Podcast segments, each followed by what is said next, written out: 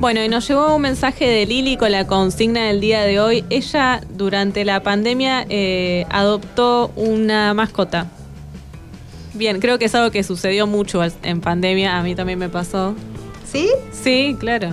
¿Qué adoptaste, Ale? Y llegó una gata a mi casa, Simona. Llegó y se quedó y la verdad que eh, fue una re alegría. Estuvo buenísimo.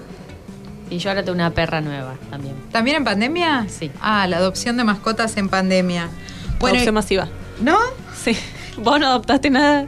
Yo adopté más libros con Esi. Eh, el año pasado los hicimos, ¿se acuerdan los vivos de Instagram? Eso, eso lo adoptamos en pandemia. Bueno, eh, un montón de cosas podríamos seguir diciendo, ¿no? Pero, eh, ¿les cuento algo de los libros con Esi? Dale.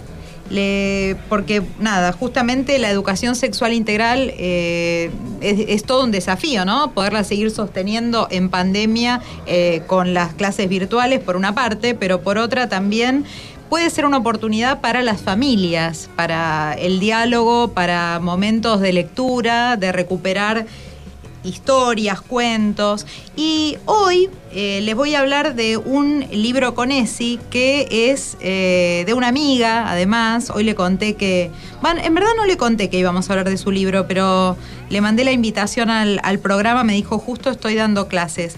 Se llama Liliana Maltz ha escrito ESI, una oportunidad para la ternura, y es educación sexual integral pensando sobre todo en los primeros años.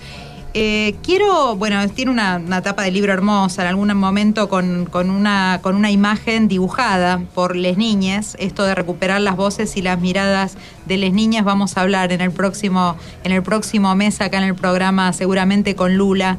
Eh, y con Apiaba y con aquellos que estamos pensando hacer cosas en este tiempo para recuperar las voces de niños, niñas y adolescentes. Les leo algo, dice, la educación sexual integral ESI es un derecho, una obligación, una necesidad, una apuesta. Es todo eso, pero además, y es lo que este libro intenta rescatar, es una oportunidad. Cómo conversar con los y las pequeños, les pequeñas, sobre esos temas que aún nos resultan difíciles de abordar mientras creemos además que saben más que nosotros.